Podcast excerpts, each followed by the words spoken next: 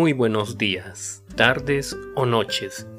En esta ocasión vamos a leer El soldadito de plomo de Hans Christian Andersen, obtenido de cuentosinfantiles.top. Érase una vez 25 soldados de plomo, todos hermanos, pues los habían fundido de una misma cuchara vieja. Llevaban el fusil al hombro y miraban de frente. El uniforme era precioso, rojo y azul. La primera palabra que escucharon en cuanto se levantó la tapa de la caja que los contenía fue Soldados de plomo, la pronunciación de un chiquillo dando una gran palmada.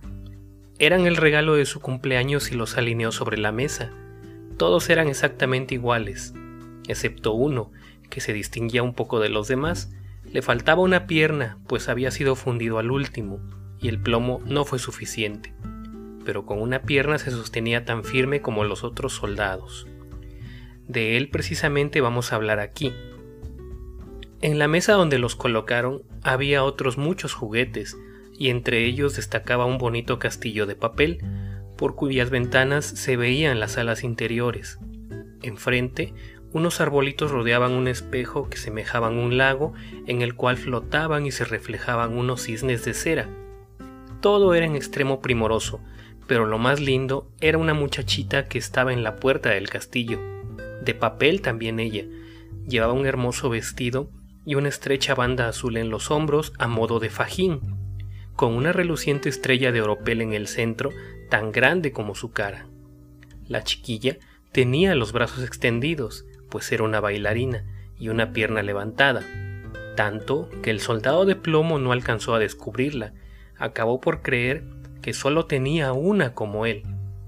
He aquí la mujer que necesito, pensó, pero está muy alta para mí.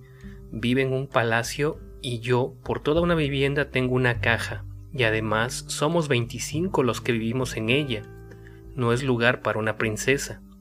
Sin embargo, intentaré establecer relaciones. Y se situó detrás de una tabaquera que había sobre la mesa, desde la cual pudo contemplar a sus anchas a la distinguida damita, que continuaba sosteniéndose sobre un pie sin caerse. Al anochecer, los soldados de plomo fueron guardados en su caja, y los habitantes de la caja se retiraron a dormir.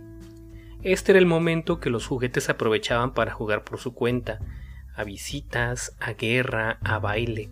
Los soldados de plomo alborotaban en su caja, pues querían participar en las diversiones, mas no podían levantar la tapa el cascanueces todo era dar volteretas y el pizarrón venga a divertirse en la pizarra. Con el ruido se despertó el canario, el cual intervino también en el holgorio, recitando versos. Los únicos que no se movieron de su sitio fueron el soldado de plomo y la bailarina. Esta seguía sosteniéndose sobre la punta del pie y él sobre su única pierna, pero sin desviar ni por un momento los ojos de ella. El reloj dio las doce y ¡pum! saltó la caja de la tabaquera, pero lo que había dentro no era rapé, sino un duendecillo negro. Era un juguete sorpresa. Soldado de plomo, dijo el duende. No mires así, pero el soldado se hizo el sordo. Espera que llegue la mañana y ya verás, añadió el duende. Cuando los niños se levantaron, pusieron el soldado en la ventana, y sea por obra del duende o del viento, abriéndose esta de repente y el soldadito se precipitó de cabeza cayendo desde una altura de tres pisos. Fue una caída terrible. Quedó clavado de cabeza entre los adoquines y con la pierna estirada y la bayoneta hacia abajo. La criada y el chiquillo bajaron corriendo a buscarlo, mas a pesar de que casi lo pisaron, no pudieron encontrarlo. Si el soldado hubiese gritado Estoy aquí, indudablemente habrían dado con él, pero le pareció indecoroso gritar yendo de uniforme. He aquí que comenzó a llover. Las gotas caían cada vez más espesas hasta convertirse en un verdadero aguacero. Cuando aclaró, pasaron por ahí dos mozalbetes callejeros. Mira, exclamó uno, un soldado de plomo, vamos a hacerlo navegar. Con un papel periódico hicieron un barquito y embarcaron al soldado, lo pusieron en un arroyo. Fue arrastrado por la corriente, y los chiquillos seguían detrás de él dando palmadas de contentos. Dios nos proteja, y que las olas y que corriente no podía ser de otro modo, Con el diluvio que había caído, el bote de papel no cesaba de tropezar y tambalearse, girando a veces tan bruscamente que el soldado por poco se marea. Sin embargo, continuaba sin pestañear, mirando siempre de frente y siempre arma al hombro. De pronto, el bote entró como un puente del arroyo. ¿A dónde irá a parar? pensaba. De todo esto tiene la culpa el duende. Si al menos aquella muchachita si estuviese conmigo en el bote, poco me importaría esta oscuridad. De repente salió una gran rata del agua que vivía debajo del puente. ¡Alto! gritó. A ver tu pasaporte. Pero el soldado de plomo no respondió, únicamente oprimió con más fuerza el fusil. La barquilla siguió su camino y la rata tras ella. Uf, cómo rechinaba los dientes y gritaba a las virutas y las pajas, deténganlo, no ha pagado pasaje, no ha mostrado pasaporte. La corriente se volvía cada vez más impetuosa. El soldado veía ya la luz del sol al extremo del túnel, pero entonces percibió un estruendo capaz de infundir terror al más valiente. Imagina que en el punto donde termina el puente, el arroyo se precipitaba en un gran canal. Para él aquello resultaba tan peligroso como lo sería para nosotros el caer por una alta catarata. Estaba ya tan cerca de ella que era imposible evitarla. El barquito salió disparado, pero nuestro pobre soldadito seguía tan firme como le era posible. Nadie podía decir que había pestañeado siquiera. La barquita describió dos o tres vueltas sobre sí misma con un ruido sordo, inundándose hasta el borde. Iba a zozobrar. Al soldado le llegaba el agua al cuello, la barca se hundía por momentos y el papel se deshacía. El agua cubría ya la cabeza del soldado, que en aquel momento supremo se acordó de la linda bailarina, cuyo rostro nunca volvería a contemplar. Parecía que le decía al oído, Adiós, adiós, guerrero, tienes que sufrir la muerte.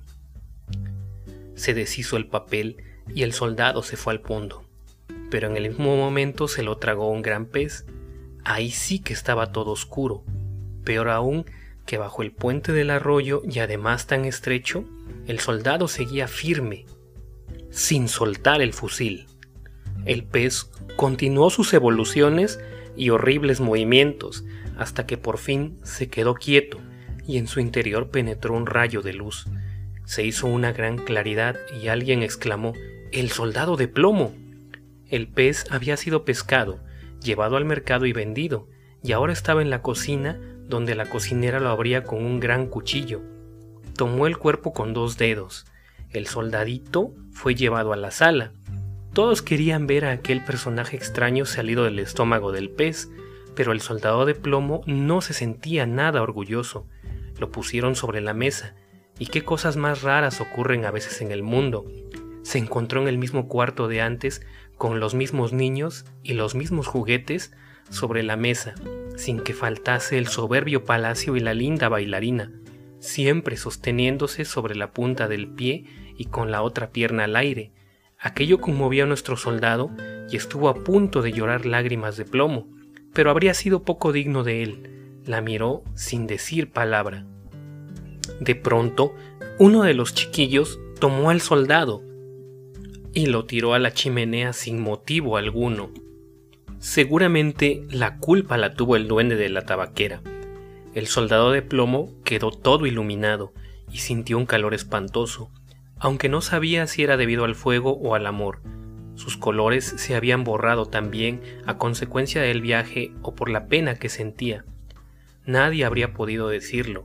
Miró de nuevo a la muchacha, se encontraron las miradas de ambos, y él sintió que se derretía, pero siguió firme, arma al hombro, se abrió la puerta y una ráfaga de viento se llevó a la bailarina, que se levantó volando para posarse también en la chimenea junto al soldado. Se inflamó y desapareció en un instante. A su vez, el soldadito se fundió, quedó reducido a una pequeña masa informe. Cuando al día siguiente la criada sacó las cenizas de la estufa, no quedaba de él más que un trocito de plomo. De la bailarina, en cambio, había quedado la estrella de oropel carbonizada y negra. Fin.